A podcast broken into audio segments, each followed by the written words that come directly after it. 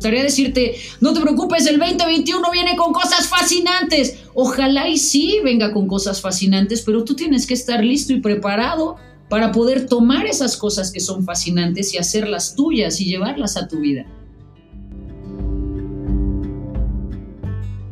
Soy Carla Lara, especialista en inteligencia emocional y social. Cada semana grabo un episodio con el único objetivo de recordarte que eres extraordinario Así que muchas gracias por estar del otro lado. Comenzamos. Hola, hola extraordinarios, bienvenido al episodio número 39 del podcast extraordinario. Estoy muy feliz de estar aquí hoy, porque además hoy recibí una gran noticia. Hoy resulta que Spotify comenzó a lanzar toda esta serie de historias en donde, bueno, se ve cuáles son los artistas que más escucharon y los podcasts que más escucharon.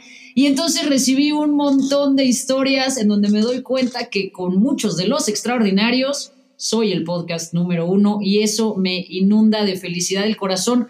Muchísimas gracias por permitirme estar contigo estos 39 episodios, por compartir, por comentar, por estar ahí, por estar alerta. Así que gracias, estoy muy, muy emocionada y me siento muy honrada de poder acompañarte en tus trayectos, de poder entrar hasta tu casa. Gracias, eso me hace muy feliz. Y hoy en este episodio número 39, quiero hablar de un tema que eh, pues no podemos dejar que pase desapercibido porque diciembre ya llegó, diciembre ya está aquí y está por todos lados. Es increíble todo lo que ocurre en torno a este mes y todo lo que pasa y sobre todo me parece que en un año como este este año que parece que no ha durado 12 meses, sino como 80, este año que ha sido lleno de retos, de cosas diferentes, de circunstancias completamente nuevas y distintas, creo que es un buen momento para empezar a hacernos algunas preguntas, más allá de hablar de si la Navidad o, no la Navidad y todo ese tema.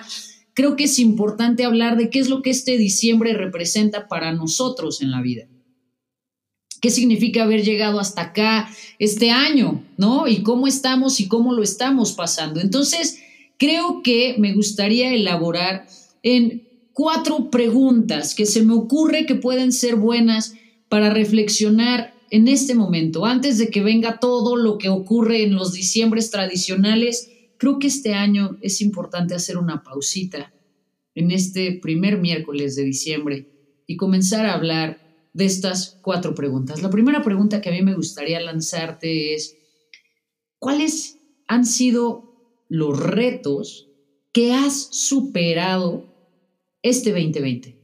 Porque sin duda ha sido un año de muchos retos, de, de muchos ajustes, de muchos reacomodos. ¿Cuáles han sido los retos? Yo creo en algo, yo creo que la historia de nuestra vida siempre tiene dos versiones. La parte en donde podemos sentirnos que todo está muy, muy, muy mal y enfocarnos en estos han sido todos los retos de este año y entonces se vuelve una carga súper pesada y súper difícil, pero podemos hacer un pequeño ajuste si le ponemos esta otra parte a la pregunta que es, ok, esos han sido todos los retos, de acuerdo, pero ¿cuáles de esos sí he superado? porque ahí entonces nos damos cuenta que efectivamente, a pesar de que ha sido un año de retos, hemos logrado cosas. Y yo creo que eso es importante tenerlo como una estrategia en la vida. ¿Cuál es la historia que tú te cuentas de ti y de lo que haces? Me parece de hecho que eso es fundamental. Si la historia que tú te cuentas de ti y de tu vida es catastrófica y está llena de sufrimientos y de dolores y de tristezas, pues entonces tu vida será un reflejo exactamente de esos dolores y tristezas.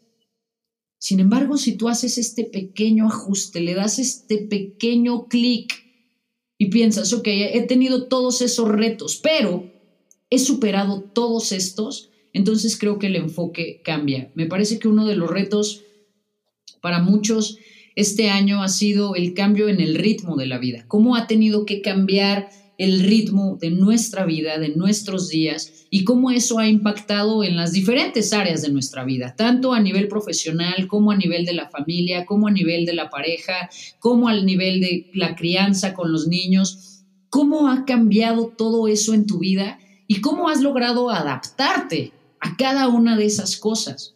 ¿Qué has hecho? Ante cada uno de esos retos, porque la verdad es que si hemos estado sobreviviendo, si estamos hasta acá en este 2020, híjole, es que en serio lo hemos hecho muy bien, es que en serio ha sido un año de pensarla, de cultivar de una manera distinta nuestra vida. Para muchos, y cuando empezó este tema de la pandemia, era, un, era, era una serie de historias y lo veíamos por todos lados como, no, tienes que salir de esta pandemia con un idioma nuevo, con quién sabe cuántos libros leídos, con hábitos diferentes. Y, y era bastante abrumador. Porque decían, y si no lo haces, no te faltaba tiempo, te faltaba disciplina, ¿no? Y entonces desde ahí ya venía como un algo muy de condena, que tenías que empezar a hacer un montón de cosas, ¿no? Y en realidad es que ha sido un año en el que creo que ha sido importante aprender a poner pausas, más allá de mantener el, eh, el pedal hasta el fondo e ir a toda velocidad, creo que ha sido un año muy importante para poner pausas, para poder vernos, realmente vernos, para ver nuestra vida, para ver nuestra familia, para ver las relaciones que estamos generando, para ver el trabajo que tenemos. Hay demasiado silencio. Este año ha sido un año de silencios, de espacios, de tiempos. Y es importante que hoy hagas una evaluación de qué has hecho con esos espacios, con esos tiempos y con esos silencios. ¿Cómo has, cómo te has adaptado a estos distintos retos que ha traído este año. La segunda pregunta o la segunda parte que a mí me parece muy importante de este año es pensar cuáles crees que son las áreas en las que puedes hacerlo diferente en tu vida. ¿En qué áreas de tu vida crees que podrías hacer una diferencia significativa? Porque una de las cosas que pasa y que en lo particular eh, no me gusta del tema de fin de año es como que las personas dicen, ay, bueno, ya llegó el, ahora sí está el 2021, 365 páginas nuevas para hacer una historia nueva. Y, es como otra vez, o sea, dejarle la responsabilidad al 2021 que nos traiga cosas buenas. Y, y no quiero ser aguafiestas, pero si tú no haces los cambios adentro de ti, pues no importa lo que traiga el 2021, solamente vas a poder obtener los resultados de las decisiones que tú tomes. Y yo sé que suena como súper chafa y, lo lamento, me gustaría decirte, no te preocupes, el 2021 viene con cosas fascinantes. Ojalá y sí venga con cosas fascinantes, pero tú tienes que estar listo y preparado para poder tomar esas cosas que son fascinantes y hacerlas tuyas y llevarlas a tu vida. Y creo que para que sea así es muy importante que tú te detengas otra vez y te preguntes cuáles son las áreas en las que puedes hacerlo diferente. ¿Cuáles son esos lugares en tu vida, esas, esas eh, diferentes dimensiones en tu vida en las que puedes empezar a tomar decisiones distintas para obtener resultados distintos? Pero eso es algo que necesitas verdaderamente sentarte a pensar. Creo que una de las cosas que a veces nos falla mucho en la vida es que pensamos que la vida nos va a traer cosas. Y necesitamos darnos cuenta que somos nosotros los que vamos a ir a cosechar aquello que sembremos. La vida está ahí, está lista para recibirnos y para darnos cosas increíbles. Pero depende de lo que siembres, la cosecha que vas a tener. Entonces, pregúntate, ¿cuáles son las áreas en tu vida en las que puedes hacerlo diferente?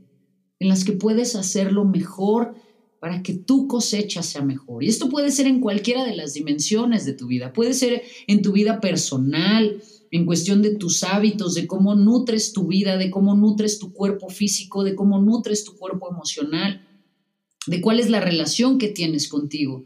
Puede ser en la dimensión de la vida en pareja, cómo te llevas con tu pareja, cómo hablas con esa persona, cómo se llevan, cómo están, qué tipo de relación están diseñando y están viviendo. ¿Es una relación nutritiva? ¿Es una relación de crecimiento? ¿Es una relación de confianza? ¿O no? Simplemente están porque pues ya qué, Cuestiónatelo. ¿Qué te gustaría que fuera diferente? No te resignes a estar en una relación en donde no eres feliz, en donde tus necesidades no están cubiertas, en donde no te sientes visto. ¿Qué te gustaría que fuera diferente? Y entonces, ¿qué puedes hacer para que sea diferente? Pero lo mismo en la dimensión de tu trabajo. ¿Qué puedes hacer diferente si este año te diste cuenta que a lo mejor tu trabajo de plano no hay manera, no te gusta, no te satisface, no te despierta ese espíritu creativo, no te hace sentir útil, no te hace eh, sentir que estás viviendo tu propósito? ¿Ok? ¿Qué puedes hacer diferente? Pero lo mismo en tus finanzas. Si de pronto te das cuenta que todos los meses termina el mes y tú estás con el gañote apretado porque ya no te alcanzó, que puedes hacer diferente. Tú te mereces una vida fascinante, pero para que tengas esa vida fascinante necesitas comenzar a tomar decisiones distintas. ¿Qué puedes hacer diferente? Esa es una gran pregunta en la vida que abre mundos y dimensiones completas. Créeme, eres una persona muchísimo más creativa de los créditos que te has dado. Ábrete a la posibilidad de salir de la misma estructura de siempre, haciéndote preguntas nuevas. Y créeme, esta es una gran pregunta. ¿Qué puedo hacer diferente?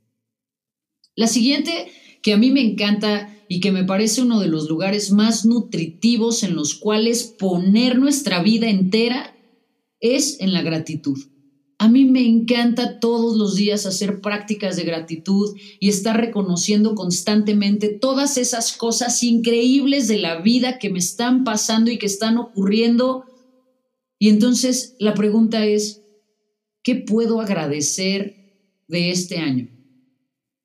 Quiero compartir contigo que a nivel personal y a nivel familiar ha sido un año de retos, ha sido un año, uff, en el que muchas de las cosas dejaron de ser como eran antes y se han diseñado nuevos mecanismos y nuevas estructuras, pero a pesar de las dificultades y de los retos que he atravesado este año, estoy súper agradecida de lo que ha ocurrido, porque me he dado cuenta de cosas súper lindas. Lo primero es que estoy muy agradecida con mi vida, con el hecho de estar acá, con el hecho de estar sana, con el hecho de tener un cuerpo lo suficientemente fuerte como para atravesar esto y lo que venga. Estoy agradecida con mi cuerpo por llevarme dignamente cada uno de los días de este 2020. Lo segundo es por la capacidad que tengo de adaptarme a la vida, a lo que está pasando, a lo que está ocurriendo a nivel laboral, a nivel personal, a nivel familiar, a nivel individual esa capacidad que he tenido de adaptarme a todos estos cambios es algo que agradezco. Agradezco ver, agradezco escuchar, agradezco poder hablar de lo que amo, agradezco mi trabajo, agradezco mi familia, agradezco mi casa, agradezco por las personas que están en mi vida y que me aman y nutren mi vida. Agradezco que todos los días he tenido techo, he tenido comida, he tenido agua, he tenido agua caliente también para bañarme. Todos los días han pasado cosas que a veces creo que daba por sentado. Y yo no sé si a ti te pase, pero por lo menos para mí, ha sido un año en el que estoy mucho más consciente que nunca de todas las cosas que puedo agradecer cada día porque definitivamente es que es algo para agradecer el simple hecho de estar aquí, de poder respirar. Eso para mí ha sido un elemento transformador absoluto este año. Poner atención en las cosas que a lo mejor había dejado de poner atención y que son cosas por las cuales puedo estar agradecida cada segundo de mi vida. Te invito a que busques en tu vida cuáles son esas cosas, esas áreas, esas personas, esas circunstancias, esos elementos por los cuales puedes sentir gratitud. La gratitud para mí es uno de los mayores superpoderes que tenemos. Porque en el momento en el que empezamos a sentir gratitud, entonces algo ocurre adentro de nosotros que nos conecta con algo mucho más grande, que nos enciende, un lugar de esperanza. Y creo que la esperanza es importante. En este año, darnos cuenta de las cosas que sí tenemos hace que entonces el año deje de mirarse como algo tan terrible, sino como un espacio de pausas, de calma. Y finalmente creo que una pregunta que puede ser muy útil y muy relevante para este tiempo es pensar en, en esta pregunta, ¿de qué te diste cuenta? Creo que el 2020 ha sido un año de muchos retos, sí, pero también de muchas revelaciones a nivel personal, a nivel de pareja, a nivel laboral, a nivel financiero, a nivel de estructuras, a nivel de cómo estabas llevando tu vida. ¿De qué te diste cuenta? Porque este año eh, de, de plano fue ponernos el freno de mano y para muchísimas personas no quedó alternativa más que voltear a verse y sé que muchas personas que tuvieron que verse vieron cosas que quizás no habían visto antes y que quizás no les hacen felices.